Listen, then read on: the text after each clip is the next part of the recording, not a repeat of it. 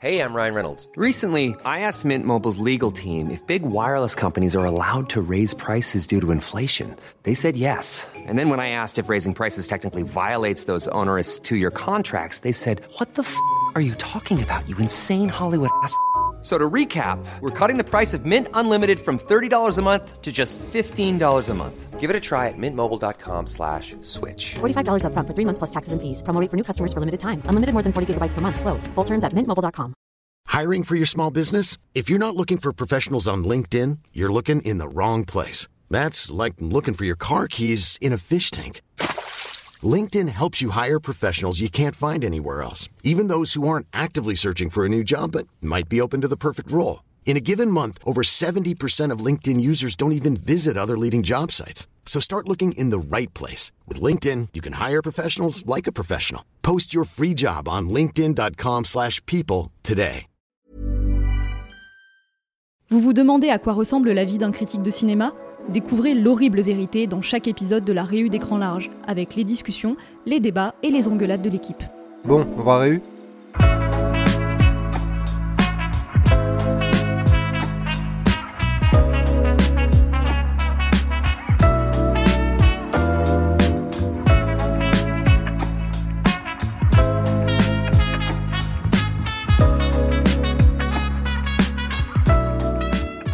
Bonjour tout le monde. Bonjour Antoine. Salut. Pour une fois qu'on est tous réunis dans cette petite salle de rue, ça fait vraiment plaisir. Euh, avant qu'on parle du gros sujet de la journée, euh, justement, bah, c'est pas si souvent qu'on fait une réu à, tous ensemble, ce qui est presque un peu bizarre puisque c'est quand même censé être le but de ces réunions. Euh, comment on sent cette fin d'année à écran large? Geoffrey, peut-être pour commencer Euh, je sais pas, pas spécialement. On va dire qu'elle qu'elle s'est d'énergie. passée. non, mais chaque année nous passe dessus comme un rouleau compresseur. Donc cette année, comme les autres, nous roule dessus. Et, et vivement que 2024 fasse euh, pire, sûrement. Donc euh, pff, je sais pas. Je passe le bâton de parole. Est-ce que quelqu'un a une émotion plus positive à donner? Merci pour ce message très optimiste. Alors moi, c'est vrai qu'en ce moment, je suis pas spécialement au top de ma ponctualité ou de ma fiabilité au sein de la rédac, mais euh, voilà. Euh, mais euh, quand même, moi, ça fait du coup, euh, bah, c'est la première année que je passe avec vous. Finalement, c'est la Mais fin oui, de la c'est première vrai, année. fait-on Et les oui. un an de Judith. Voilà, euh, vraiment en beauté aujourd'hui. Et, euh, et du coup, bah, moi, j'ai trouvé ça quand même cool. Je vois bien ce que tu veux dire par le fait que les années nous roulent dessus, etc. Enfin, surtout sur, sur vous, du coup. Euh, mais, euh, mais, mais malgré tout, moi, je trouve que c'est quand même une chouette, euh, une, chouette expérience à vivre ensemble. On va dire, Bon, c'est très cucu comme message, mais je sais pas. Oh. Je trouve ça, je trouve, je trouve que c'est agréable de vivre ces épreuves euh, ensemble avec des gens avec qui on a des points de vue hyper euh, complémentaires. Et cette année, en point de vue, en termes de points de vue complémentaires, on a été mis à l'épreuve quand même. Je pense qu'on va le voir dans ces vrai. deux parties. Vrai, Et c'est passionnant aussi quelque part. Il disait pareil sur le radeau de la Méduse, je pense. ouais, les mecs, c'était une super expérience. C'est bien, on voit que l'optimisme est d'un certain côté de la table avec Geoffrey Ouais, et Mathieu de d'un côté. Là, si je dis ça parce que c'est la fin de la première année. hein. Et Déborah peut-être? Euh, je fais clairement pas partie de la team euh, optimiste, vu que bah oui, euh, chaque fin d'année c'est assez compliqué pour nous entre les tops, les flops, les dossiers, les vidéos et tout, maintenant les réus.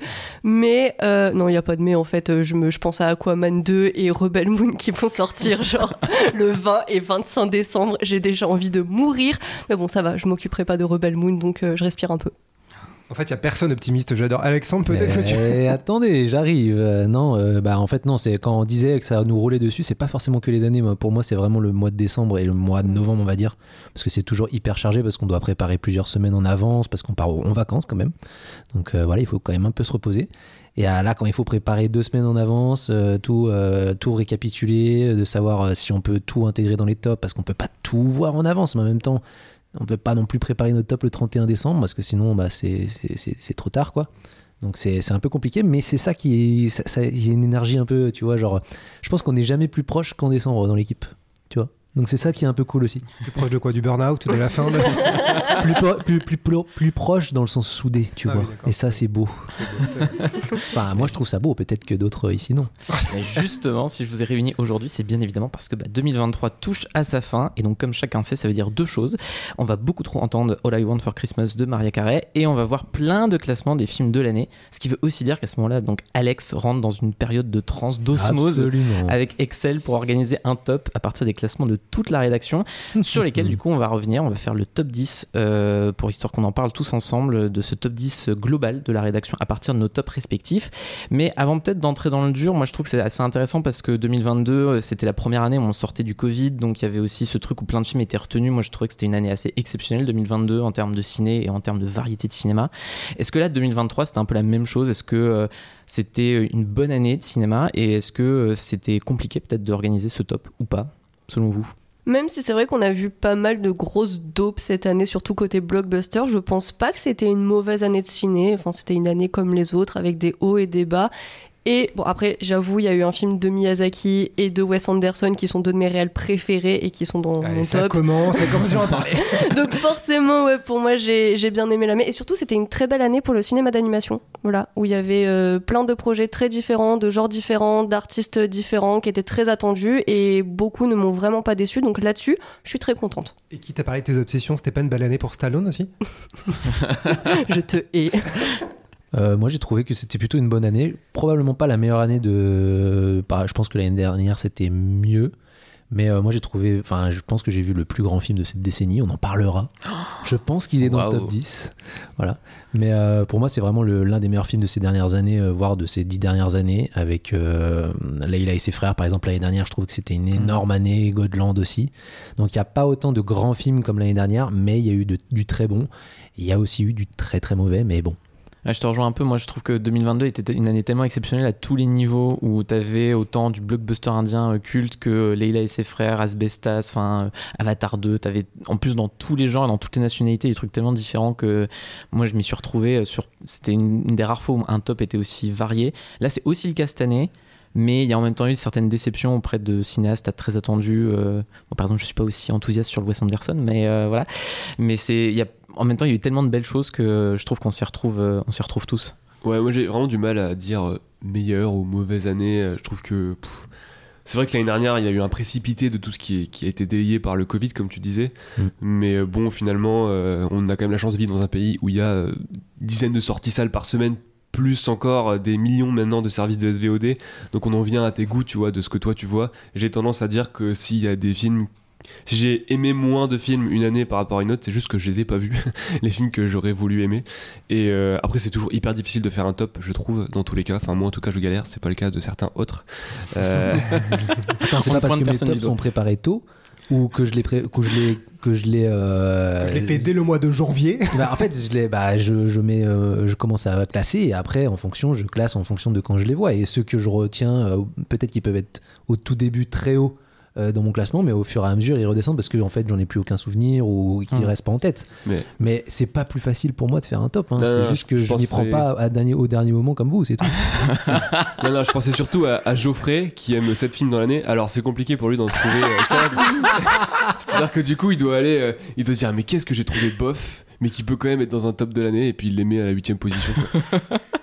C'est comme les membres de l'équipe, hein. il y en a très peu que j'aime bien, mais bon, faut bien les foutre là, donc Euh, moi j'ai envie de dire, alors sur euh, la vision globale de l'année, je pense que vous avez dit euh, ce qu'il y avait à dire, mais c'est vrai que moi il y a quand même des moments, il y a eu des moments de grâce, on va dire, qui m'ont touché parce que je, pense notamment à une période où je pense en l'espace de deux semaines en projection presse, j'ai dû voir trois des films qui, ont terminé dans mon top 10, euh, mais qui me plaisaient vraiment dans le sens où ils parlaient à, des, à certains de mes goûts très spécifiques et très personnels et très subjectifs, mais où du coup il y avait vraiment eu des moments comme ça où je me dis waouh, mais quelle année Et alors c'est des films plus confidentiels, on, est d'accord que sur les, blockbusters c'était peut-être moins intéressant cette année, voilà, je me, suis dit, il y a quand même plein plein de pépites, euh, vraiment qui sont pas forcément les films les plus distribués, on est d'accord.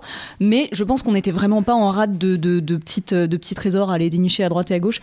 Euh, L'année dernière, je me rappelle que moi j'avais été spécialement soufflé par euh, EO de Jerzy Skolimowski.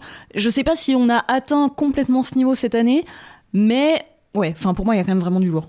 On est un peu méchant avec les blockbusters depuis tout à l'heure, mais j'ai quand même trouvé que, par exemple, un cas sur Barbie, ça a ouvert plein de débats. On en a discuté pendant super longtemps, et je trouve que c'était un blockbuster qui, mine de rien, dans toutes ses imperfections, était assez riche parce qu'il a réouvert les discussions. Là où, avec les Marvel, on a peut-être un peu trop tendance à les fermer en se disant bon bah c'est de la merde, on passe à autre chose.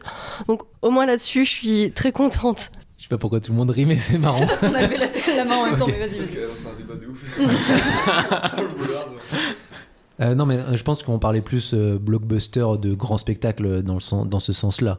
Parce que vraiment, il n'y a eu aucun grand spectacle cette année. hein. Je me vois pas par rapport à Avatar 2, par rapport à. je Top Gun. Plus qu'il y a eu Top. Ouais, pour moi, il faut peut-être pas qu'on peut non plus abuser. Mais c'est vrai que c'était du spectacle, on va dire, de bien fait. Mais Mission Impossible 7, c'était franchement pas ouf cette année. Les Marvel, les DC, c'était catastrophique. Euh, voilà. euh, On va y il y a- revenir après, ça ne brûlez pas trop les étapes. Alors moi je suis, je- enfin je trouve pas que Barbie euh, soit un film qui présente une richesse euh, sous, aucun aspect, mais par contre en termes de grand spectacle, je sais qu'on n'est pas sur une échelle de, de films aussi euh, ambitieux que Avatar 2 ou, les, ou euh, Top Gun, mais quand même moi je sauve un petit peu sur les, les- les derniers mois là euh, le, le dernier Hunger Games euh, et la, la balade de mince. Du serpent et de l'oiseau Oh, chanteur. ouais, voilà, ça exactement. Titre de monde. Euh, bon, c'est pas un film que j'aurais intégré dans mon top, mais je trouve que ça, c'est du vrai bon blo- blockbuster qui se défend euh, avec des effets visuels qui, qui met vraiment la misère à Marvel et j'ai trouvé que ça faisait du bien. Je trouve globalement que euh, pour clore euh, ce débat sur le blockbuster, etc., euh, certes, moi, enfin, il y en a que j'ai aimé, etc., comme chaque année, mais j'ai l'impression que à l'échelle mondiale même, euh, il y a une sorte de prise de conscience d'aller chercher ces grands spectacles ailleurs. Donc, on a parlé du cinéma indien qui a explosé avec RRR l'année dernière. Cette année, le succès de Godzilla Minus One, il y a bah, quelques semaines, même Ouais. cette semaine, a, même aux États-Unis, fait beaucoup parler de lui. Le cinéma indien est toujours présent avec Jawan, par exemple, qui a manqué de Ouais. peu d'ailleurs le, Ouais, le qui était dans mon classement personnel. Ouais, voilà. Donc ouais, voilà, le spectacle il est allé chercher partout avec un peu de curiosité et les gens s'en rendent compte et je trouve ça cool. Mais en tout cas, bon, c'est vrai qu'on parle de cette variété-là, mais je pense qu'elle est particulièrement présente dans la variété de nos tops personnels et euh, du coup comment ça se retranscrit dans le top global, donc euh, que Alex a permis d'obtenir avec euh, son Excel de la mort. Et du coup, bah, entamons avec la dixième place de ce classement, qui est un film français. Je verrai toujours vos visages et c'est particulièrement l'un des coups de cœur de Geoffrey. Donc Geoffrey, j'ai bien envie de te laisser la parole sur ce film-là. Mais en plus, c'est marrant parce que je crois que c'est le seul film du top qui n'a pas de critique sur le site écran large. c'est un peu honteux, mais on l'a raté à l'époque, on n'avait pas le temps, donc on n'a pas fait de critique. Donc je l'ai rattrapé euh, comme les gens normaux dans une salle de cinéma, sachant qu'à côté, il passait Donjons et Dragons. Donc ce film étant très silencieux, c'était un peu le bordel à côté. On entendait Michel Rodriguez hurler. Et pourtant, j'ai trouvé ça super. Euh, en fait, si on résume le film, je pense que ça peut sembler très euh, cinéma d'auteur chiant pour plein de gens parce que c'est des gens qui sont littéralement en cercle et qui parlent pendant une heure et demie, deux heures. Ils parlent de leurs émotions, ils essayent de se comprendre, de s'écouter. Le sujet du film, c'est ce qu'on appelle la justice restaurative. C'est un truc qui a été mis en place en France en 2014 et qui permet à des victimes d'être confrontées à des agresseurs, pas leurs agresseurs à eux et à elles, mais des gens qui ont commis des, délits, des infractions qui sont un peu similaires à ceux à quoi les victimes ont été confrontées.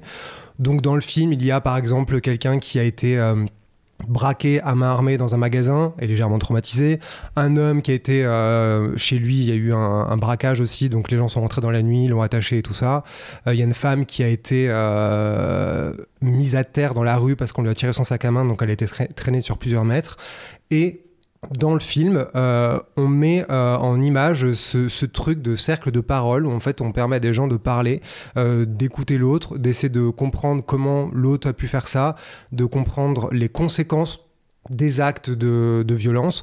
Et alors dit comme ça, ça paraît un petit peu chiant et même un peu bisounours le côté on va permettre à des gens de penser leur plaie en parlant, blabla et tout ça. Je suis le premier à vouloir rigoler de ça et être cynique, mais le fait est que j'ai trouvé ça magnifique. En fait, j'ai adoré la manière dont euh, la réalisatrice et scénariste Jeanne Herry écrit euh, les dialogues et la- l'attention qu'elle porte à l'intonation, euh, au débit de parole, à la douceur des paroles. En fait, ce que je trouve magnifique, c'est le film part de à quel point les mots euh, qu'on emploie sont importants pour faire passer des messages, pour, pour communiquer à l'autre, pour rentrer en contact avec l'autre, mais aussi à quel point la forme qu'on emploie, donc vraiment la forme des phrases, l'intonation, comment on regarde l'autre, comment on bouge, comment on écoute, a une valeur extrême.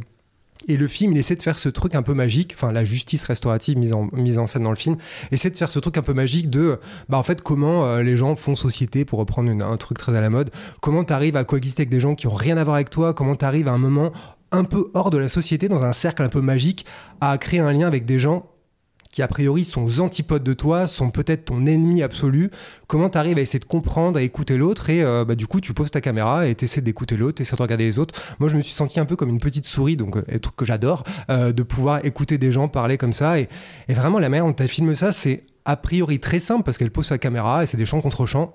Donc un peu le béaba du cinéma est pas forcément très inventif sur le papier, mais la manière dont elle dirige les gens, dont elle écrit les dialogues, dont elle joue sur les silences, c'est vraiment bouleversant. Et à côté du cercle de parole, il y a le personnage de Adèle, de Exarchopoulos qui est sur une tonalité différente et qui est encore plus extrême parce que c'est une, histoire d'inceste. Et, euh, c'est comment euh, tu peux aussi voir les limites de la communication. Donc c'est pas un film qui te dit communiquer c'est bien, ça sauve la vie, ça sauve le monde. C'est au contraire à quel point dialoguer peut euh, soigner des choses, mais peut aussi empirer, détruire des gens.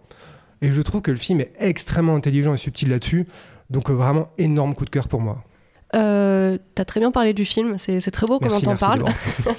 Euh, j'ai, moi, j'ai pas rattrapé euh, ça comme des gens bien, c'est-à-dire que je l'ai vu sur Canal+. Voilà, je l'ai rattrapé sur le tard. J'étais pas forcément emballée en lançant le film. En fait, j'avais beaucoup de préjugés sur le film. Je m'attendais à ce que ça allait être un tire-larme, voilà, le, le drame français d'auteur qui se pignole un petit peu sur les sentiments et tout ça. Et il y a, y a cette sincérité en fait du film euh, qui m'a complètement accroché et j'ai trouvé surtout, euh, comme tu disais, c'est cette réalisation très simple. Moi, je la trouve très pudique. Et étant donné que le film remet en avant la parole, c'est un petit peu euh, l'inverse de l'exercice cinématographique où cette fois tu dis plus que tu ne montres.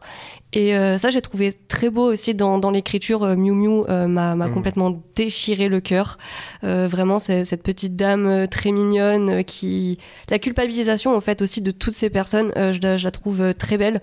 Surtout quand de l'autre côté, il y a une absence de culpabilisation de la part des accusés qui vient avec le dialogue. Et surtout, comme tu le disais, c'est pas euh, quelque chose d'ultra candide où on va te dire il faut parler, ça résoudra tous les maux parce que non, c'est absolument pas le cas. Il y a un moment un personnage euh, qui fait partie euh, des personnes qui travaillent dans la justice restaurative et qui dit très clairement alors moi les braqueurs, il n'y a pas de souci, même parfois les assassins, mais par contre les violeurs et les agresseurs sexuels eux je peux pas. Et euh, il y a cette sincérité, il y a cette franchise de la part du film qui te dit pas que c'est la solution ultime, mais qui ouvre euh, une porte, euh, une solution possible parmi toutes. Et euh, c'est vrai que je m'attendais vraiment pas à être dans, dans cet état à la fin du film, à réfléchir sur euh, bah, la place de la parole, euh, à quel point en fait c'est intéressant de, de la mettre en confrontation quand tu es sûr de tes sentiments. Enfin, vraiment plein de choses, alors que je m'attendais vraiment à juste euh, trouver le film sympa, chialer un peu, parce que le film fait tout pour que je chiale et que ça s'arrête là. Je m'attendais pas à le garder aussi longtemps en mémoire, à avoir par exemple les, monologues de Leila Bekti, beaucoup qui me reviennent en tête. Enfin voilà, c'était euh, très bouleversant, alors que je m'attendais à un petit truc euh, très très mineur.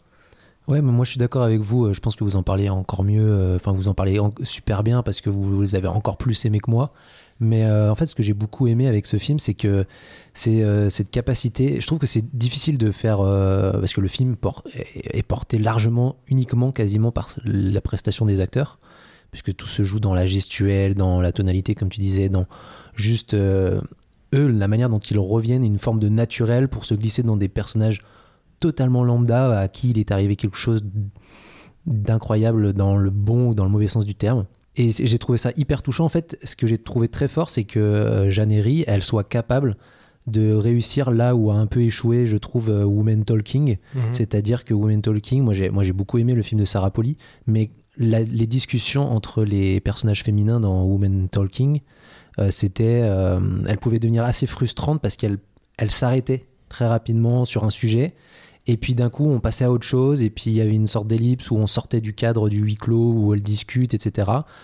Et là, justement, au contraire, les personnages ont vraiment le temps de s'exprimer, pas forcément pour tout raconter, pas forcément pour euh, régler absolument euh, dans tous les détails euh, leurs problèmes personnels ou, les conséquences de ce qu'a pu qu'ont pu avoir les événements, mais rien que le fait que chacun s'écoute sans s'interrompre vraiment, ou alors quand on s'interrompt, même s'il y a cette histoire de bâton qui au fur et à mesure justement se supprime parce que on a compris qu'on devait respecter l'autre et qu'il n'y a plus besoin que finalement l'échange se fait de manière naturelle, je trouve qu'il y a une belle progression vis-à-vis de, du message que ça a, de laisser la parole à l'autre sans forcément vouloir la dégrader, sans vouloir avoir un contrepoint vis-à-vis de ça. Euh, c'est vraiment très très joli, très délicat. Et c'était un sujet casse-gueule quand même de juste laisser des gens autour de. Enfin, même il n'y a même pas de table, c'est juste des gens qui sont sur une chaise en train de discuter entre eux. Et en fait, ça marche super bien, ça reste en tête et c'est si émouvant à certains moments, notamment la confrontation finale, que, que, que c'est super beau en fait. Ah, la confrontation finale, je la trouve incroyable. C'est la scène, elle est extrêmement casse-gueule parce que tu te dis il y a deux issues, soit c'est bien, soit c'est négatif. Et il se trouve qu'il y a une porte de sortie différente que le film emprunte et qui te montre que bah en fait c'est plus complexe que ça. Mm. Et je trouve que vraiment le personnage d'Adèle Exarchopoulos, qui est encore une fois génial. euh, il est vraiment euh, bouleversant parce que justement il tombe pas dans les travers de victime, revanche. Il n'y a pas un, truc facile de les gentils, les méchants et on prend la revanche, on reprend contrôle sur la situation. Le film accepte qu'il te montre qu'il y a des impasses. Parfois il y a des relations, des choses qui sont beaucoup trop extrêmes, tu n'en sors pas. Et je trouve que la fin avec Adèle Exarchopoulos, c'est masterclass. Ce que tu disais sur le statu quo, euh, ça se voit sur le personnage euh, d'Adèle Exerso. Ex- Exercopoulos, pas mal. Ça se voit sur le personnage d'Adèle, je la connais très personnellement, mais aussi bah, sur celle qui l'accompagne et qui euh, du coup travaille dans la justice restaurative, où on voit bien que ce juste milieu, cette espèce d'utopie et de candeur sur on peut être des deux côtés, ça ne fonctionne pas puisque justement elle, elle se retrouve à aussi bien accompagner la victime que son bourreau qui est son frère incestueux, donc euh, pas rien. Il y, y a ça aussi, c'était ouais voilà, il y a cette émotion, mais sans la, la, candeur qui, serait, qui porterait vraiment préjudice au message du film et qui s'incarne en fait à travers aussi bien les victimes que les personnes qui travaillent là-dedans, que les bourreaux. Enfin, c'est vraiment une vision très très complète et très juste d'un sujet, comme tu le disais Alex, particulièrement casse-gueule. Et je trouve aussi Elodie Bouchez géniale, celle dont tu parlais. En fait, je sais pas si vous avez vu Pupille, le précédent film, le deuxième film de Jeanne Herry, parce que je l'ai rattrapé après avoir adoré Je verrai toujours vos visages. Et c'est exactement le même travail. Alors, il y a Elodie Bouchez, Gilles, Gilles Lelouch, euh, il y a plusieurs personnages, euh, plusieurs acteurs qui sont là aussi. Et. euh, et c'est le même travail sur la, la manière dont les gens parlent. J'ai rarement vu une cinéaste, un cinéaste, s'attarder autant sur la valeur de chaque petit mot et comment les gens prononcent leurs mots. Et ça, je trouve ça absolument génial. Et vraiment, c'est c'est un des seuls films où je me suis dit l'attention portée au dialogue et aux répliques est, euh, est vraiment extrêmement passionnante. Oui, en plus, c'est vrai qu'il faut quand même souligner effectivement le casting d'ensemble qui est assez impressionnant parce que vous parliez de Léla Becti, Adèle Exarchopoulos, mais euh, Sa- Saliane Brahim, Jean-Pierre Daroussin, Gilles Lelouch, euh, Raphaël Quenard, il y a quand même un Et casting. Dali Ben Salah aussi, qui est un des super euh, bourreaux en face, qui est vraiment super bien. Ouais, enfin, qui est vraiment. Voilà. Film très intéressant en tout cas. Pour passer à la 9 place, on passe du côté américain avec un film qui était peut-être assez attendu dans ce classement, puisque c'était l'un des grands, enfin l'un des films les plus importants de cette année, je pense, ne serait-ce qu'en termes de box-office aussi, puisque ça a été un peu la grosse surprise de cet été. C'est bien sûr Oppenheimer de Christopher Nolan. Euh, bon, je me permets d'in- d'introduire là-dessus parce que forcément, moi, Nolan, euh, ayant été euh, un Nolan Zouz depuis ses débuts, je l'attends toujours pas mal au tournant. Et c'est vrai que sur celui-là, je craignais un peu qu'il se plante sur l'ambition absolue de ce truc-là et le fait de vouloir un film assez grand public qui pourtant est quand même un, un film de 3 heures où ça blablate beaucoup. Et au final, je suis complètement moi, bouleversé par le film. Je pense que c'est un de ses plus maîtrisés et c'est surtout la preuve que Nolan a vraiment évolué, je trouve, en tant que cinéaste depuis pas mal d'années. On a pas mal parlé euh, de son utilisation de l'IMAX et de son utilisation du, du large format de la pellicule, mais en fait, c'est au service de quoi? Vraiment au service d'une histoire massive, mais qui revient toujours à l'intime de ces personnages, qui filment le gros plan euh, et qui utilise le gros plan et le visage de ces acteurs comme je l'avais pas vu depuis très longtemps. Ils en ont beaucoup parlé en promo comme étant euh, cette idée de parler en fait de la création de la bombe atomique et de la culpabilité de, de Robert Oppenheimer comme quelque chose à explorer euh, via le visage justement via les doutes, les, les tourments de ce personnage-là. Et en fait cette idée très belle de dire utilisons le, le, le grand format pour non pas filmer des, des paysages épiques mais le visage comme un paysage. Et ça peut être simple à dire sur le papier mais je trouve que le rendu de ça est absolument génial et d'autant que Nolan est souvent connu pour ses, montages assez, euh, euh, complexes, euh, qui parfois peuvent un peu perdre le spectateur. Et je trouve que là où, depuis Dunkerque surtout, il utilise ça de manière très maligne parce que le cinéma de Nolan est un cinéma de la perception. Et donc à partir du moment où c'est un cinéma de la perception et de la subjectivité, quand on parle d'histoire, ce qui était le cas sur Dunkerque et ce qui est le cas dans Oppenheimer, ça pose la question de se dire c'est quoi l'histoire Et en fait, ce n'est que la perception, une, somme de perceptions qu'on rassemble pour créer une sorte de, roman euh, qui, est censé dire une forme de vérité. Et là, en fait, on a avec ce parallèle entre le point de vue d'Oppenheimer, celui de Lewis Strauss, donc le personnage de Robert Downey Jr., ces deux temporalités qui s'affrontent et en même temps, tout simplement de se dire, c'est le point de vue du créateur de la bombe atomique et pas des victimes de la bombe atomique. Il y a, il y a un truc tellement puissant qui se fait dans le récit que enfin moi je- j'en suis ressorti assez euh, assez chamboulé je l'ai revu une deuxième fois évidemment pour le retravailler j'ai qu'une hâte de le revoir encore et euh, voilà c'est pour ça qu'on est encore autant marqué euh, par le film Ah oui, bah moi je suis totalement d'accord avec toi Antoine. Je vais pas reparler encore du film pendant 15 ans parce que j'en ai un peu trop saoulé la rédac. Euh, vu que moi, toi tu l'as vu deux fois et moi je l'ai vu trois fois, ouais. mais non, mais j'ai, euh, je me souviens de quand euh, on est allé à la projection presse, euh, je- j'en suis ressorti un peu. qu'est-ce que, enfin, c'est tellement, c'est tellement vaste en fait comme film en étant resserré sur quelques événements. La, création de la bombe atomique et on va dire les, le procès, enfin qui est pas vraiment un procès mais de Robert Oppenheimer. Et pour avoir lu le livre de Kay Bird et euh, Martin G. Cherwin, euh, c'est vrai que j'ai été assez impressionné dans la capacité qu'a eu Nolan à resserrer un film, un livre qui fait du coup euh, 1000 pages, hein, c'est un, énorme bouquin, et qui euh, réussissent à le resserrer en 3 heures, tout en englobant tellement d'informations grâce à un montage hyper... euh, Enfin, moi je trouve le montage totalement dingue dans cette capacité à jongler entre les temporalités sans jamais vraiment indiquer quand on est au spectateur. Il n'y a pas d'indication de temps, jamais. Mais qu'on soit jamais vraiment perdu. Il y a énormément de personnages, mais il a la capacité, Nolan, d'avoir choisi des acteurs connus justement pour qu'on se dise pas ah, mais attends sa tête elle ressemble à machin non non bah, les acteurs ont des têtes euh, identifiables assez rapidement donc très vite on sait identifier qui c'est même si on n'a pas se souvient pas de son nom etc on sait d'où il vient etc et à côté, le montage, du coup, euh, ce que je voulais dire exactement, c'est euh, ce, jonglage entre le noir et blanc, la couleur, le- cette euh, scission, au, enfin cette scission au milieu du film avec l'explosion de la bombe qui vient tout chambouler. C'est en fait cette capacité à englober plusieurs temporalités vraiment ensemble pour montrer à quel point la, création de cette bombe et le premier essai, le projet Manhattan, a vraiment bah, tout chamboulé jusqu'à euh, notre existence présente. Euh, quand je vois tout le parallèle qu'il y a à la fin sur l'utilisation de la bombe nucléaire euh, dans, le, dans le monde, et qu'en fait, à vouloir. euh, Enfin, qu'ils avaient peur, qu'ils- quand ils ont testé cette bombe, qu'ils avaient peur que ça, ça, que ça potentiellement ça brûlerait tout le, toute la planète, quoi entier, ouais. dans une sorte de, de conséquences et conséquences. Et en fait, euh, d'une certaine manière, c'est ce qui est arrivé. Euh, et que le monde court euh, potentiellement à sa perte, enfin, c'est, a créé ça, enfin, que Rob Oppenheimer a créé le, le pire risque potentiellement pour l'humanité de se détruire elle-même parce qu'il fallait gagner cette guerre et parce qu'il fallait pas que machin. euh, je trouve ça assez bouleversant. euh, à la fin, je suis, j'étais euh, ébobi. Ouais, je suis terrassé à chaque fois euh, que je revois la fin du film même sur internet ça me le fait qu'il y ait une sorte de parallèle immédiat avec euh, ce qu'on peut ressentir, euh, d'autant plus que le film est sorti, euh, enfin, est sorti un an après le début de la guerre de la Russie contre l'Ukraine. Maintenant, il y a Israël contre la bande de Gaza, le Hamas, etc. Donc, les questions nucléaires sont présentes plus que jamais depuis 20 ans, je pense, dans, dans, dans la société. Et donc, ça me, ça me fait extrêmement peur et en même temps, je trouve ça bouleversant. Oui, bah, je pense que je peux parler de manière un peu plus pragmatique parce que j'ai bien aimé euh, sans avoir le. Moi, je l'aurais pas mis dans mon top 15 par exemple, même si j'ai beaucoup aimé. Euh, D'ailleurs, je l'ai vu.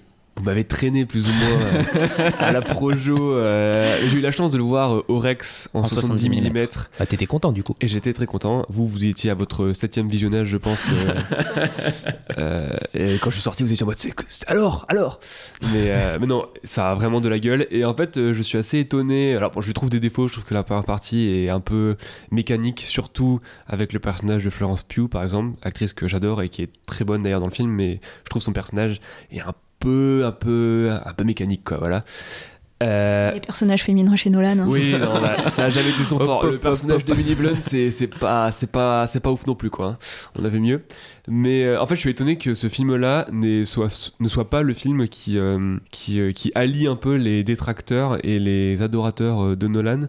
Car je pense qu'il euh, il parvient à se. Il y a une vraie évolution en fait dans son cinéma.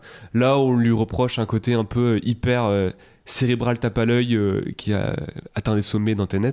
Euh, là, il utilise vraiment sa vision de l'encastrement, du temps, etc., qui est un truc qui l'obsède, euh, de manière beaucoup plus subtile, euh, qui est au service d'une forme d'ambiguïté historique qui est beaucoup plus intéressante que dans même des films qui sont très appréciés comme Inception ou compagnie, ou même Dunkerque que j'adore également. Euh, vraiment, et c'est pour ça que j'adore vraiment la dernière partie où c'est finalement euh, un mec qui défend un mec, qui défend un mec, qui défend un mec dans des strates de récits comme ça. Et il utilise en plus le noir et blanc et la couleur.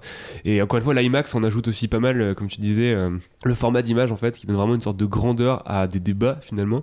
Ouais. Euh, et je trouve ça assez malin parce que c'est pas du tout euh, projeté dans ta tronche. C'est pas un, il y a pas, c'est pas de la science-fiction. Il y a pas un moment où on va dire en fait on va dans le truc du truc du truc. C'est toi-même en fait qui te plonge presque inconsciemment dans euh, un système administratif euh, et euh, qui, qui, qui est finalement ce que c'est que la guerre en pleine dissuasion nucléaire, tu vois. Et je trouve ça franchement hyper malin j'ai été assez surpris étant de ceux qui, qui adorent son cinéma mais qui ont tendance à y voir quelque chose de très...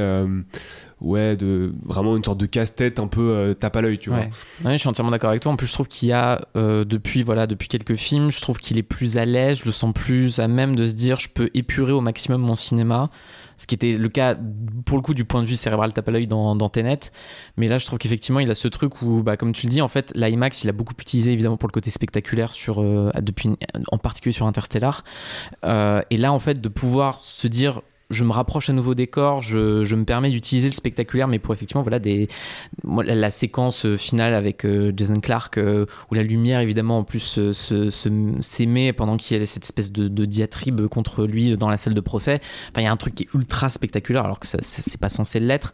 Et en fait, le film, je trouve, te chope comme ça parce qu'il est. Voilà, je trouve Nolan de plus en plus dans la maîtrise de son outil et donc par extension de sa narration aussi. Et du coup, Antoine Alex, ça veut dire que c'est dans votre top 3 de Nolan alors, vu comme vous l'adorez? Euh, moi, ouais. Clairement, je pense que c'est vraiment un de mes films préférés de Nolan. Je pense qu'au-dessus, il y a juste euh, Interstellar, je pense. Hum, moi, c'est compliqué parce que Dark Knight et Inception ont une place si importante dans mon cœur, mais plus le temps passe, plus je trouve que Dunkerque est peut-être son plus grand film. Et en fait, je trouve qu'Oppenheimer est dans la même continuité. C'est ça qui me passionne dans le film. Voilà, ce rapport à l'histoire, ce rapport à comment le récit déconstruit de Nolan sert en, fait à parler de perceptions diverses du monde et de l'histoire.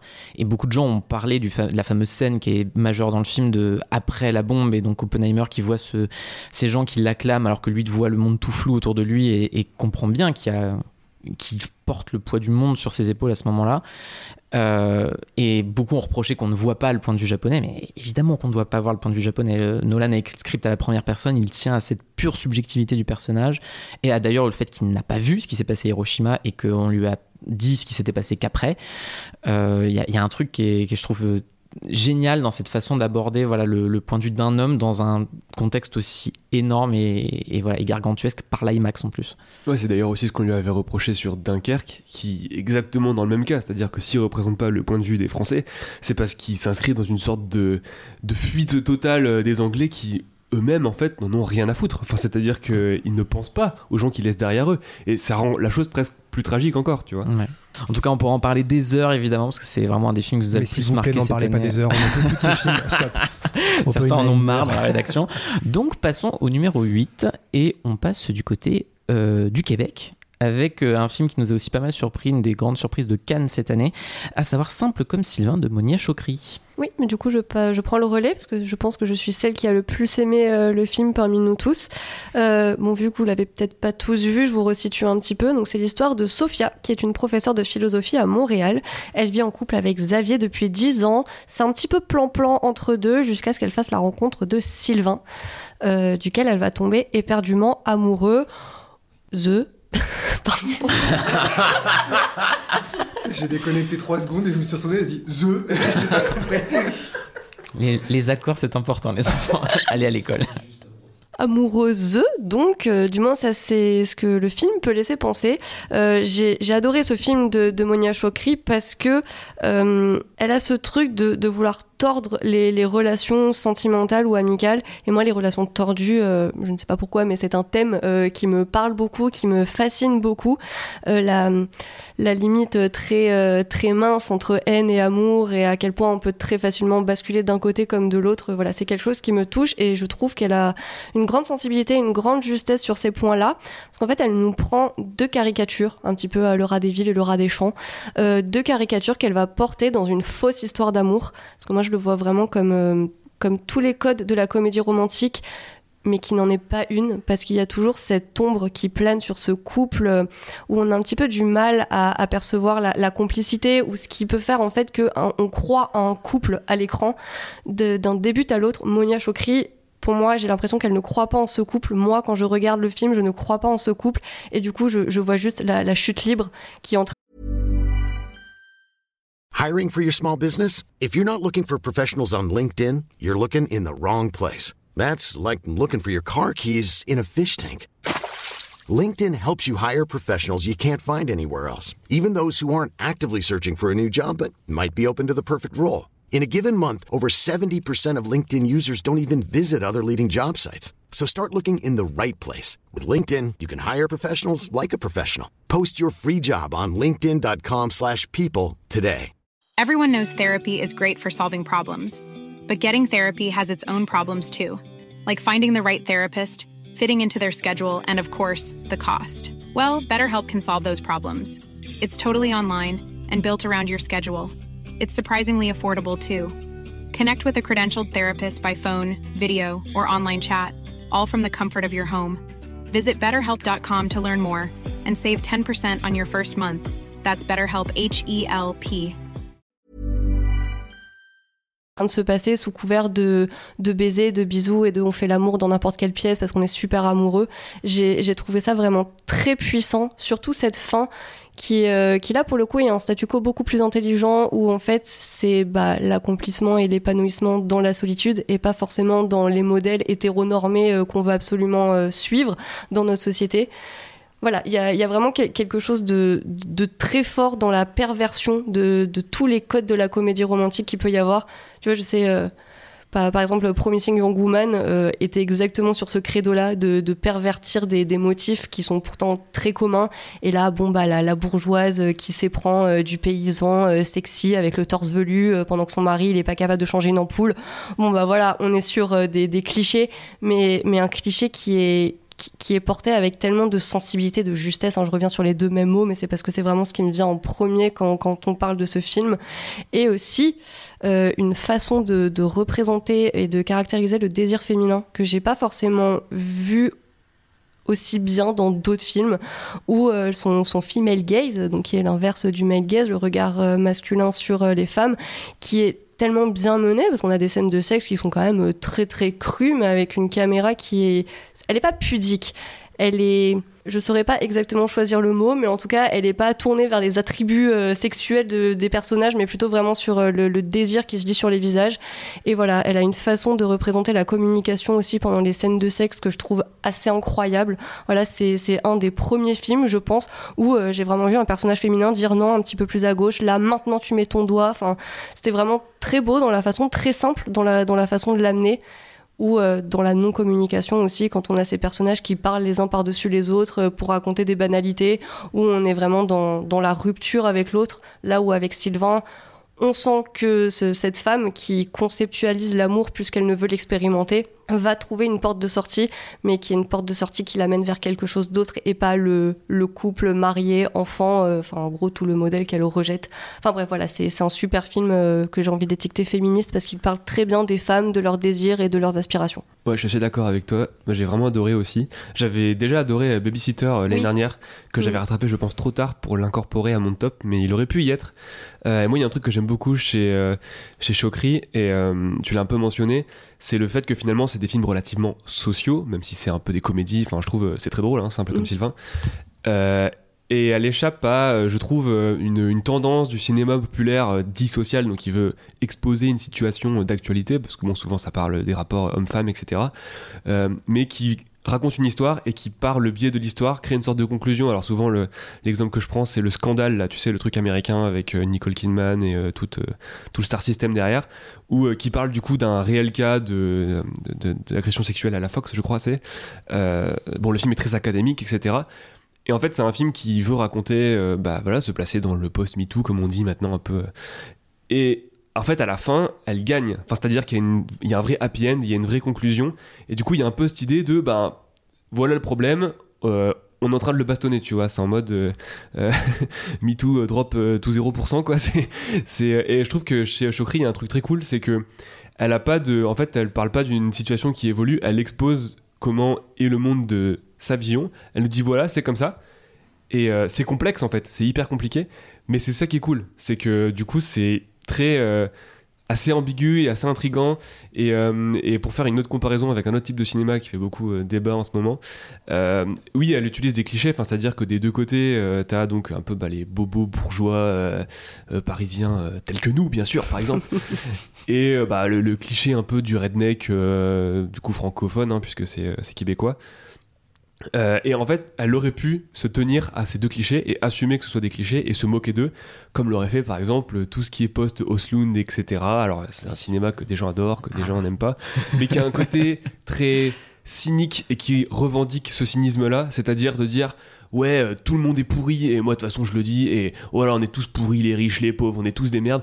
Mais le, ce qui rend le film de Chokri, je trouve, et son cinéma en règle générale, hyper humain, tout simplement, et qui, moi, par exemple, me donne une vraie, euh, un vrai ancrage euh, senti euh, pas sentimental, mais émotionnel, c'est qu'elle met ce couple au milieu, en fait. Elle les balance entre deux, coincés dans ce petit interstice, et c'est difficile pour eux, et d'ailleurs, c'est euh, c'est un peu amer hein, comme film, mais c'est justement le fait que c'est des gens qui se battent pendant un film entier contre bah, des clichés que le film leur impose qui rend le film hyper touchant et qui rend ces personnages-là mais complètement précieux. C'est vraiment deux des plus beaux personnages que j'ai vus sur un écran euh, cette année, quoi. Oui, et surtout quand, tu dis le mot complexité, moi je le greffe tout de suite euh, donc à la protagoniste. Et ce que j'aime aussi dans le cinéma de Chokri, c'est qu'elle crée pas des personnages féminins lisses. On n'est pas sur une belle histoire d'amour. Et moi, ce personnage principal féminin, euh, donc qui est joué par Margali Lépine Blondeau, je le trouve très hypocrite assez il y, a- un côté assez infâme dans ce personnage qui essaie d'atteindre une sorte de supériorité morale en tout cas pense avoir atteint une espèce de supériorité morale alors qu'elle est perpétuellement mise face à ses propres jugements. Quand elle va juger la cousine de Sylvain donc voilà qui est une femme avec euh, gros seins euh, lèvres pulpeuses euh, jupe très courte euh, qui est en fait tout simplement la cousine de Sylvain avec qui tout simplement il danse parce que c'est un bal de famille. Enfin c'est- voilà c'est un personnage qui je trouve est pas du tout lisse et candide. Au contraire, il y a, une, elle a un côté très acerbe. Et euh, la, la dispute qui éclate entre elle et, et Sylvain, je, je la trouve euh, du- d'une force incroyable parce qu'il y a tout le non-dit, tout le ressentiment qui, qui est balancé. Elle qui lui balance, euh, oui, bah voilà, être alcoolo comme ta mère, ou là, on est bien dans le jugement de classe. Ouais, et puis l'engueulade à ce moment-là, Oui. ça sort tellement vite et elle te filme ça de manière tellement. Enfin, ça tire à balles réelles que sur le moment, tu, ça, ça escalade tellement vite que ça te met toi au fond de ton siège et tu dis putain, c'est c'est chaud quoi. Et voilà, et à partir de ce moment, je me dis, je, je ne peux encore moins croire à, à cette histoire. C'est une histoire qui est belle parce qu'elle est très passionnelle, mais elle est belle parce qu'elle est éphémère surtout. Et quand à la fin, bah justement, Sylvain veut cristalliser cette union bah, dans le mariage et dans, dans vraiment tout ce que elle rejette, bah il y, a- il y a ce plan vraiment très beau à la station-service où ils ne se regardent plus, c'est que des jeux de reflets entre le, la vitre, le rétroviseur. Spoiler alerte. Ouais, bon, euh, ça reste quand même très beau, il faut le voir, mais. En même temps, là, où. Enfin, je suis, totalement d'accord avec ce que vous dites et j'adore le film aussi. Mais en même temps, tu vois, ce que je trouve moi très fort, c'est que tu dis Anne ne croit pas euh, à cette histoire d'amour, Monia Chokri. En même temps, ce que je trouve très réussi, c'est que clairement, elle, je pense, en tant que cinéaste, n'y croit pas. Mais elle fait tout pour encapsuler, pour vraiment capter le point de vue de sa protagoniste qui, elle, y croit envers et contre tout. Et c'est ça, moi, qui fait que le film me touche autant parce que je vois bien ce que le film veut faire, mais tu, pars avec eux en fait dans cette, euh, dans cette passion et dans ce truc euh, dévorant en sachant pertinemment que ça ne peut pas forcément bien se finir. Et ce qui fait en plus que, au-delà de l'humour, parce que c'est vrai qu'on l'a dit, mais je trouve le film très drôle. Et il pourrait effectivement se contenter d'être très analytique, notamment parce que son personnage principal est elle-même euh, prof de philosophie qui parle de l'amour vu par les philosophes. Et le film pourrait se contenter d'être très cérébral comme ça. Mais au contraire, il est extrêmement enfin impulsif et extrêmement euh, viscéral dans sa manière de capter les corps, le, le- le- notamment les scènes de sexe que je trouve effectivement magnifiques. Mais au-delà de ça, il y a, enfin le film, moi, il me prend aux tripes et y compris euh, dans le, le cringe parfois qui est assumé du film, dans les. Parle de la demande en mariage, c'est ça Alors, le la, demande, la demande en mariage, mais moi, la première rencontre avec la belle famille, mais mon Dieu, je m'y suis tellement reconnu, c'est terrible. Je me suis Oh, mais quel enfer! Tu vois, c'est vraiment le truc où tu te dis, il y a deux mondes qui se rencontrent, qui ne devraient pas se rencontrer, et où tu te dis, mais au fond, eux ils s'aiment et ça devrait transcender ces barrières là et en fait il y a, il y a- il y a ce truc là qui les rattrape quoi à ce moment là et le, le film est, C'est très fort garde de la tendresse même pour les autres. Je pense notamment au personnage de la belle-sœur quand elle Ouais. va dans notre famille. Tu te dis ouais. a priori ça pourrait être l'espèce de, de pouf un peu ridicule dont on se moque et je suis vraiment d'accord avec vous. J'ai un peu moins aimé le film que vous mais il y a plein de moments que je trouve assez brillants notamment la tendresse qu'elle a pour plein de personnages et la tendresse qu'elle a pour Sylvain jusqu'au bout. Je sais que la scène à la station-service je trouve ça très beau parce que tu te dis c'est un peu euh, genre à la- sur la route de Madison où à un moment dans le silence un peu en suspens est-ce qu'elle va y aller est-ce qu'ils vont y aller en fait ils comprennent tous les deux en silence dans l'ellipse dans la magie de vous savez très bien vous avez compris comme moi qu'en fait ils ont compris que c'était mort et dans le silence de l'incompréhension, euh, l'espèce de l'impasse, euh, la fatalité de cette relation. En fait, ça, je trouve ça vraiment très beau. en tout cas là pareil film qui nous a euh, pas mal passionné euh, Je juste conclure 5 secondes en profitant pour euh, préciser, parce qu'on en a parlé sur Twitter et c'est vrai, que euh, le cinéma québécois qui arrive en France en ce moment euh, défonce parce que moi dans mon top cette année j'ai mis euh, On dirait la planète Mars qui est aussi excellent et l'année prochaine ça continue parce que les Chambres Rouges qui arrivent, euh, qu'on a vu, euh, toi Vampire Humaniste, euh, Cherche euh, Suicidaire consentant qui tous des films qui sortent l'année prochaine sont aussi très bons et ils arrivent en France et c'est très bien. et toujours des films un peu à la lisière des genres et qui tentent des trucs un peu différents et c'est c'est ça effectivement qui nous euh, Falcon passionne. l'année dernière, par exemple.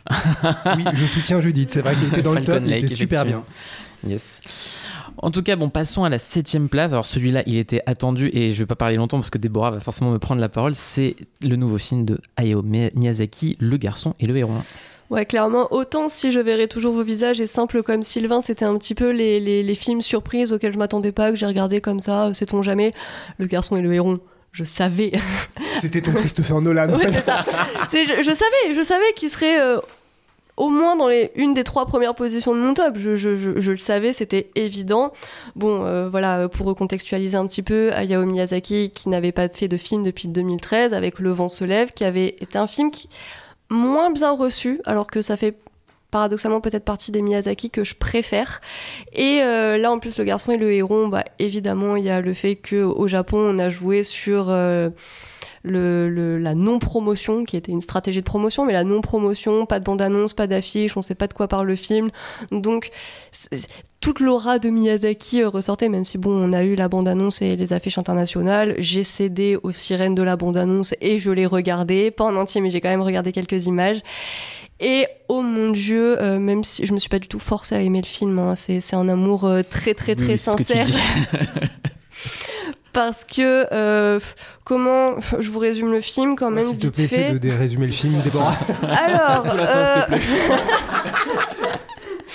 Donc nous sommes avec Maito, un jeune garçon de 11 ans qui doit quitter Tokyo pour partir vivre à la campagne parce que en fait euh, Tokyo euh, a été bombardé pendant la guerre, sa mère est morte et son père se remarie avec sa tante. Voilà, donc pas le point de départ le plus joyeux. Ah, c'est Hawaii Met Your Mother en fait. S'il vous plaît. Un peu de respect pour Hayao, s'il vous plaît.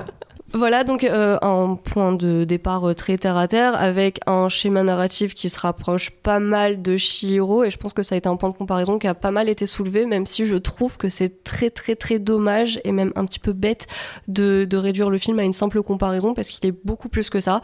Euh, honnêtement, je- j'ai mis un petit peu de temps à le conscientiser, ça, a mûri un petit peu. Et quand je suis sortie de la salle de projet, je me suis dit oh mon dieu, c'est moi qui dois écrire la critique, euh, par quel bout je vais prendre ce truc.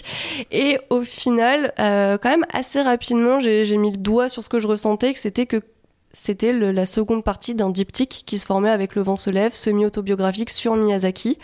Et ce film, je l'ai trouvé très surprenant parce que il y a un départ, euh, une espèce de faux départ. où On a l'impression que le film trébuche sans cesse et qu'il a du mal à se lancer, alors que tous ces petits trébuchages, en fait, ce sont des petites clés de lecture qui nous sont données que je trouve euh, très très intéressantes, notamment sur euh, bah, toute la notion d'héritage qui, d'après moi, est au centre euh, du film, puisque bah, on nous raconte l'histoire d'un grand-oncle très mystérieux qui s'est exilé dans un château euh, mystérieux et qui depuis cherche un héritier pour maintenir ce château. Euh, bon, j'ai pas l'impression qu'il faille être euh, très très euh, Un héritier qui ne s'appellera pas Goro d'ailleurs dans le film. voilà, faut pas être très très très intelligent et avoir tout tout tout bien compris pour comprendre que mine de rien, là Miyazaki en fait essaie de préparer, je sais pas si c'est le monde, si c'est certains de ses proches, si c'est simplement le studio Ghibli, mais à sa disparition, parce que bon bah mine de rien il a quand même 82 ans, Isao Takahata est déjà mort en 2018 et depuis quelques années il y a cette question de qui sera l'héritier de Miyazaki comme si le fait de trouver un héritier était euh, une évidence, était quelque chose d'obligatoire à la survie euh, du studio Ghibli ou du cinéma d'animation japonais. Ce qui est évidemment une connerie son nom parce que bah, on ne trouvera jamais l'héritier de, Miyazaki et c'est ce que le film nous dit pendant une bonne partie, j'avais l'impression que c'était un peu Miyazaki dans une démarche un petit peu euh, ronflante, qui se parlait à lui-même, qui regardait un peu en arrière, qui, regardait un petit peu ce qu'il avait pu créer, les, pièges aussi, euh, les obstacles et le, oui, le piège dans lequel il s'était enfermé, son propre univers et ses obsessions. Mais il y a cette fin que, que je trouve euh, bouleversante parce qu'en fait, il balaye tout ça d'un revers de main. Et, euh, enfin, moi, en tout cas, c'est comme ça que je l'ai interprété, qu'il nous explique que non, il n'y aura pas d'héritier, mais Ghibli va survivre, le cinéma va survivre, et de lui, il ne restera que des influences pour de futures générations, comme lui a pu être influencé par Walt Disney avant lui, et tout ça. Enfin, il y, a vraiment un, côté passage de relais que, que, je trouve très beau et très humble, là où, paradoxalement, au début, j'avais quand même l'impression de voir un film... Euh, ouais, bon, bah Miyazaki, t'es un génie, euh, tu le sais, t'as le boulard, euh, tu l'exprimes, ça me dérangeait pas, mais finalement, cette humilité que j'ai ressentie à la fin du film et à laquelle je m'attendais pas du tout, c'est vraiment ce qui m'a bouleversée. Et vu que cette année, euh, le, le, la question de. De, l'après, genre euh, l'angoisse de ce qu'il peut y avoir après, euh, de, passer une espèce de nuage et de pas voir ce qu'il y a à l'horizon. C'est un thème, oui, une thématique qui m'a beaucoup parlé cette année. Et là, le film, bah, c'est 100% ça. Ouais, je suis entièrement d'accord avec toi. Moi, c'est en plus le film m'a pas mal bouleversé effectivement dans cette euh, seconde moitié que j'attendais pas parce que moi, pour le coup, contrairement à toi, j'ai je me suis dit, je ne regarde rien. J'ai pas vu un seul trailer, pas une affiche, si ce n'est l'affiche japonaise qu'ils avaient sortie.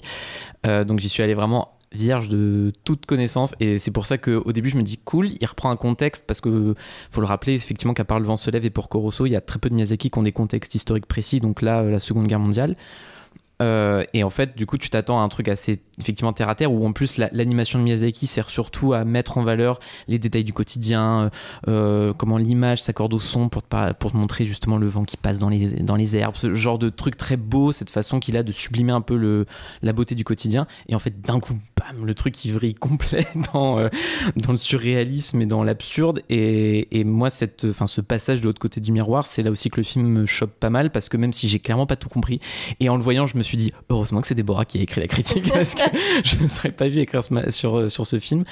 Euh, et je le travaille encore beaucoup depuis que je l'ai vu, mais il y, a, dans son rapport évidemment à la mort, à, à la renaissance, à justement ce passage de cycle, moi je vois aussi beaucoup ça, euh, euh, mais qui était déjà là chez Miyazaki, mais de, de, de questions de comment tu sauves les nouvelles générations, du passage de flambeau, notamment à l'heure de l'éco-anxiété. Je trouve que ça prend une autre forme encore euh, dans ces nouveaux films, et là en particulier dans celui-là, moi ça me, ça me bouleverse énormément. Euh, moi, je suis contente de entendre parler et merci Déborah du coup pour euh, cet avis sur ton interprétation du film. Je trouve ça hyper intéressant parce que moi, c'est un film qui continue de, de grandir et de mûrir un peu en moi. Euh, je crois que j'ai pas fixé complètement d'avis dessus parce qu'en fait, au départ, je suis partie, euh, j'étais assez décontenancée parce que j'adore euh, j'adore énormément certains films de Miyazaki mais je pense que j'ai un, rapport euh, quand même moins exhaustif moins intense que toi à son cinéma. Et euh, du coup c'est vrai que je pense que je m'attendais à réagir à des signaux plus peut-être plus artificiels. C'est-à-dire que j'ai été déçue que la musique soit pas aussi tu vois n'est pas une mé mélodie aussi identifiable et aussi présente que chez Princess Mononoke ou Chihiro ce genre de choses. J'ai été un peu déçue entre guillemets que le message m'apparaisse pas plus clairement qu'on soit pas dans l'émerveillement total des décors et de l'atmosphère comme certains auparavant. Et pourtant, euh, là, c'est parce que je le compare à d'autres Miyazaki, mais en fait, si je le prends à l'échelle du cinéma d'animation et du cinéma tout court d'ailleurs, parce que l'animation n'est pas un genre en soi, euh, c'est c'est vrai que c'est une des propositions quand même les plus singulières, les plus étonnantes. J'ai pas envie de dire dérangeantes, mais les plus déstabilisantes, on va dire, de cette année. Et c'est un film que j'ai vraiment envie de redécouvrir dans quelques temps parce que euh, bah oui, parce que voilà, il m'a, il m'a, il m'a étonné. Je, je peux pas dire qu'il m'est complètement séduite encore, mais par contre, euh, je suis complètement d'accord pour dire qu'il se démarque complètement du reste de la production cinématographique. C'est là que je raconte ce qui s'est passé dans ma projection presse où un enfant a vomi à côté de moi. C'était parce que c'est peut-être parce que c'était trop déstabilisant, mais du coup, à un moment, j'ai entendu un bruit, je me suis dit, il a pas dû vomir, c'est pas vrai. Et en fait, il avait vomi. Et il restait 5 bonnes minutes. Heureusement que c'était la fin, mais du coup, c'est un moment où le film devient visuellement absolument dingue et sensationnel. Et j'avais, du coup, c'était le cinéma 5D avec l'odeur, quoi. Donc voilà, merci beaucoup, petit enfant. Oui, il a vu un enfant souffrir et il l'a mis dans son top, instantanément. Après, pour le coup, je reviens sur ce que tu disais, Judith, sur euh, le fait que le sens t'apparaissait pas clairement. Après, c'est clairement pas le but du film. Miyazaki lui-même a dit en interview, je pense pas avoir tout compris à mon film. Je trouve ça assez beau parce que c'est vraiment nous donner euh, l'objet cinématographique pour qu'on se l'approprie. En tout cas, moi, c'est comme ça que je le vois. Et surtout, il y a, y a une phrase de, de- dans le film à laquelle j'arrêtais pas de revenir. C'était en fait à l'entrée euh, de, de ce monde euh, fantastique. Euh, sur le portail est écrit Tous ceux qui essaieront de comprendre périront. Et Putain, j'avais oublié comme c'est clair, c'est génial quoi. donc voilà, c'est sur- c'est c'est écrit sur le portail, c'est la phrase est dictée à haute voix et tout ça, donc il n'y a, y a pas tellement de... Enfin, évidemment que la, phrase a un sens, c'est celui de ne pas essayer de le chercher, et c'est là que je me suis mise euh, bah, face à mes contradictions, parce qu'on me demande de faire une critique, et forcément j'ai vécu une expérience que je considère riche et très intrigante, donc forcément j'ai un peu envie de l'intellectualiser, de la décortiquer, de, mettre des mots, de, trouver du sens justement, là où le film me dit non, n'essaie pas de trop en chercher, bah moi je veux en trouver, et euh, le, le film m'a un peu challengé par rapport à ça, où je me suis dit, bon, est-ce que juste j'accepte d'être prise par la main et de, de me laisser embarquer et que le récit fasse des détours et qu'il sache pas forcément où il veut aller à certains moments et tout ça. Enfin bref, est-ce que je me laisse prendre ou est-ce que j'intellectualise le fait de se laisser prendre? Enfin, ça a été pas mal de questionnements comme ça. Et euh, j'ai mis beaucoup de temps à écrire la critique. hein. Genre, vous m'avez pas vu pendant des jours galérer en me disant, mais comment j'interprète Si, tout si, ça? je je suis assis à côté de toi, je t'ai vu. Je te rejoins là-dessus parce que moi justement c'est un peu en fait j'ai accepté en cours de route tu vois au début surtout dans la une fois que tu démarres la deuxième partie il y a tellement de tu sens qu'il réveille tellement de choses dans, quelque chose volontairement d'exhaustif notamment dans ses références visuelles qui vont chercher du côté de la peinture classique qui vont chercher du côté d'autres types d'animation Euh, quand il arrive sur cette espèce d'île avec les sapins où je me suis dit ok c'est l'île des morts mais en fait au bout d'un moment si tu essaies d'énumérer comme ça tu, tu te perds et en fait au bout d'un moment je me suis dit, en fait je lâche, je lâche prise et, et moi c'est aussi pour ça que le film à ce moment-là m'a m'a vraiment emporté mais bon Et les perruches, elles sont trop bien aussi. et les perruches sont très très bien, effectivement. Mais on pourrait en parler pendant des heures, et là aussi il faut qu'on s'arrête parce que sinon on va aller beaucoup trop loin. Pour passer au numéro 6, et on revient du côté de la France avec notre palme d'or euh, de Cannes de cette année, Anatomie d'une chute de Justine Trier. Absolument. Donc euh, là, c'est un film dont je vais un petit peu euh, sur lequel je vais un petit peu prendre le lead parce que c'est vrai que donc j'ai découvert à Cannes lors d'une une séance qui m'a un petit peu mise par terre dans le sens où en premier lieu je c'est pareil, j'étais pas sûre de savoir ce que j'avais pensé du film, mais ce que j'étais sûre d'avoir ressenti, c'est euh, la longueur du film, mais absolument pas de manière négative. C'est-à-dire que le film a un travail de montage et de mise en scène euh, et de point de vue surtout qui vous permet de ressentir physiquement euh, le déroulé du procès et le déroulé de toutes les épreuves que traversent les personnages du film, qui est, vraiment une épreuve. C'est-à-dire que vraiment, je trouve qu'on le ressent physiquement. Encore une fois, c'est absolument pas un défaut parce qu'on ne s'ennuie pas, mais on ressent le temps long euh, d'une manière particulièrement profonde, on va dire. Et, euh, et au fur et à mesure, à chaque fois que j'ai repensé à ce film depuis, et c'est souvent, euh, je lui découvre des nouvelles, des nouvelles qualités et de nouvelles manières dont il m'a marqué. Donc voilà, c'est ce film dont l'actrice principale est Sandra Hüller, qui, est un petit peu dans tous les tous les films dans lesquels il faut être ces My derniers God. temps. Euh, voilà. Et, euh, et donc c'est l'histoire de cette de cette écrivaine, de cette autrice qui est euh, soupçonnée du meurtre de son mari, du coup, qui est donc tombée de manière mystérieuse et donc mort au bas de leur de leur chalet dans la montagne. Et son corps est découvert du coup par le jeune Daniel, qui est leur en- enfant et qui est malvoyant. Et donc en fait, ce qui est ce qui est passionnant, c'est que Justine Triet euh, s'applique en fait à ne jamais nous faire rentrer dans la tête de son personnage principal, donc euh, qui est, son personnage s'appelle Sandra. Voilà. Euh, donc, la- c'est pour ça que je suis en train de me dire, j'ai envie de l'appeler Sandra. En même temps, c'est le nom de l'actrice. Mais bref, oui, effectivement. Et, euh, et en fait, c'est très bizarre cette distance que ça met, le fait de ne jamais être complètement du point de vue du personnage principal parce que à la fois c'est bien elle qu'on suit et en même temps on n'est jamais dans sa tête donc ça instaure cette espèce de froideur et de distance qui, qui, bah, qui nous change beaucoup en fait des rapports qu'on a habituellement au film, donc qui est là aussi déstabilisant.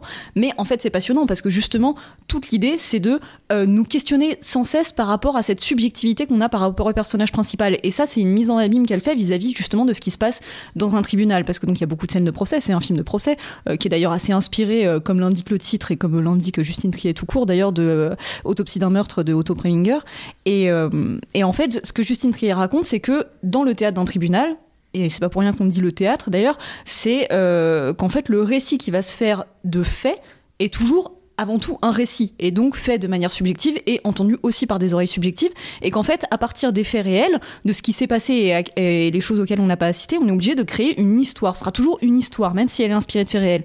Et à partir de là du coup comment est-ce qu'on trouve la vérité? Comment est-ce qu'on retrouve la vérité? Et donc surtout à travers un personnage d'accusé comme celui de Sandra qui est tout ce que la société n'aime pas chez une femme c'est-à-dire que elle est mal aimable euh, elle est euh, elle est sûre d'elle elle est ambitieuse elle est froide elle est bisexuelle euh, on, on a l'impression en tout cas les gens ont, de plus en plus l'impression que peut-être elle avait un côté castrat- castrateur vis-à-vis de son mari ce genre de choses et donc au fur et à mesure, comme on la suit elle et qu'elle est relativement mal aimable et qu'on n'arrive pas à entrer dans sa tête, on commence à se demander si finalement, bah, euh, on n'a pas un petit peu envie qu'elle soit coupable ou on se dit mais en fait ouais c'est sûr elle est coupable. Puis après la scène d'après on se dit mais en fait non et surtout ça nous questionne sur pourquoi est-ce qu'on a cette impression ou ce désir qu'elle soit coupable. C'est justement parce qu'on marche complètement dans les mêmes euh, les mêmes euh, préjugés, on va dire que les autres euh, que les autres personnages.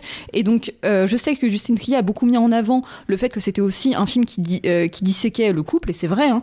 Euh, mais je trouve que avant toute chose, c'est surtout vraiment un film qui dissèque complètement le regard subjectif qu'on peut porter euh, bah, sur les femmes, mais surtout sur les accusés en fait dans un tribunal. Et ce qui veut pas dire, d'ailleurs, elle, le disait lors d'une interview elle-même, ça veut pas dire que la justice euh, ne fonctionne pas. Enfin, bien sûr que parfois elle fonctionne pas, mais ça, ça veut pas dire que c'est un système qu'il faut rejeter, mais c'est un système qu'il faut sans cesse questionner et qui n'est jamais garant d'une vérité absolue.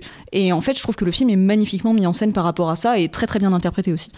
Euh, pour, pour revenir à ce que tu disais par rapport à la première, au premier visionnage du film, je l'ai vu juste avant Cannes et j'ai exactement eu le même ressenti que toi. C'est-à-dire que quand j'en suis ressorti, j'ai trouvé que j'avais j'avais beaucoup aimé le film, mais je l'avais trouvé assez froid, assez distant vis-à-vis des personnages et j'avais et je trouvais que justement il manquait quelque chose de ce côté euh, émotion euh, ressentir euh, parce que comme le personnage de Sandra en plus euh, est très euh, froid, elle est vraiment distante vis-à-vis de, de même de son fils d'ailleurs euh, enfin elle est pas très avenante quoi et je, me, je, je trouvais qu'il il manquait un peu de ça finalement au film euh, de ce côté émotion et en fait à, force d'y réfléchir d'y repenser euh, j'ai trouvé que le film était euh, plutôt très réussi dans cette capacité à, justement ne pas nous faire rentrer dans sa tête. Ce que tu dis, c'est à, à pas nous laisser emporter par ce qu'elle veut faire croire ou ce qu'elle a vraiment fait, on ne sait pas, mais euh, juste qu'on l'observe, qu'on regarde. Je trouve très beau la manière dont elle filme euh, l'actrice régulièrement, notamment quand elle euh, s'entraîne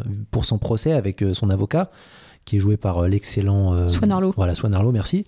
Et euh, la manière dont, il, dont elle euh, filme ses mains, la manière dont elle les bouge, de comment elle se, elle se les, comment elle, en fonction de ce qu'elle va dire, elle va les joindre ou, ou justement euh, être beaucoup plus euh, euh, expressive dans sa gestuelle, etc. La manière dont elle va hum, un peu hum, ouvrir sa bouche ou justement la refermer, avoir un petit passement de lèvres ou, ce genre de choses. Et du coup, on se fait toujours une sorte de film vis-à-vis de ça. Et je trouve que d'ailleurs, le film raconte énormément de comment on crée euh, un film en lui-même, euh, comment on reconstitue une séquence. Enfin, quand il, reconstitue la séquence du euh, jeune Daniel pour savoir s'il a entendu ses parents ou pas, de depuis l'extérieur, est-ce que c'est possible? Et que du coup, on fait jouer des policiers comme des acteurs pour savoir s'ils ont la bonne tonalité, si euh, s'ils parlent plus fort, s'ils parlent moins fort, est-ce que c'était possible ou pas?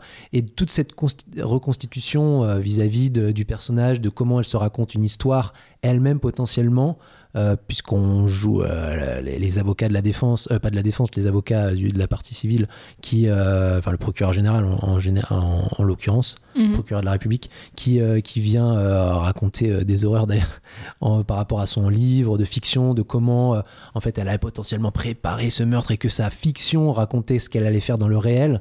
Je trouve ça très joli, notamment en plus quand tu disais qu'on se pose la question de si elle est coupable ou pas au fur et à mesure du film. Euh, moi je trouve qu'il y a un...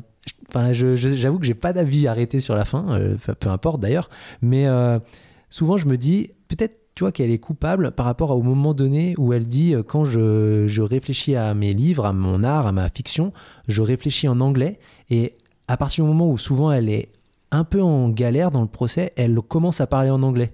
Et je me dis, c'est plus facile pour elle de raconter une histoire, de s'y repérer, de, de s'y retrouver et de retomber sur ses pattes pour éviter d'être jugé coupable, etc. Mais c'est vachement intéressant de toute façon le film de voir à quel point euh, il juge pas non euh, vraiment, euh, enfin comment le système ne juge pas vraiment ce qu'elle a fait, mais ce qu'elle est, Euh, c'est-à-dire une femme infidèle avec son mari potentiellement, qui euh, a réussi plus qu'un homme, etc. Et comment du coup elle est pointée du doigt par tout un système qui, euh, bah, du coup, euh, la trouve comme pas normale parce que c'est pas forcément la place d'une femme selon certains dans la société, ce qui n'est évidemment pas le cas.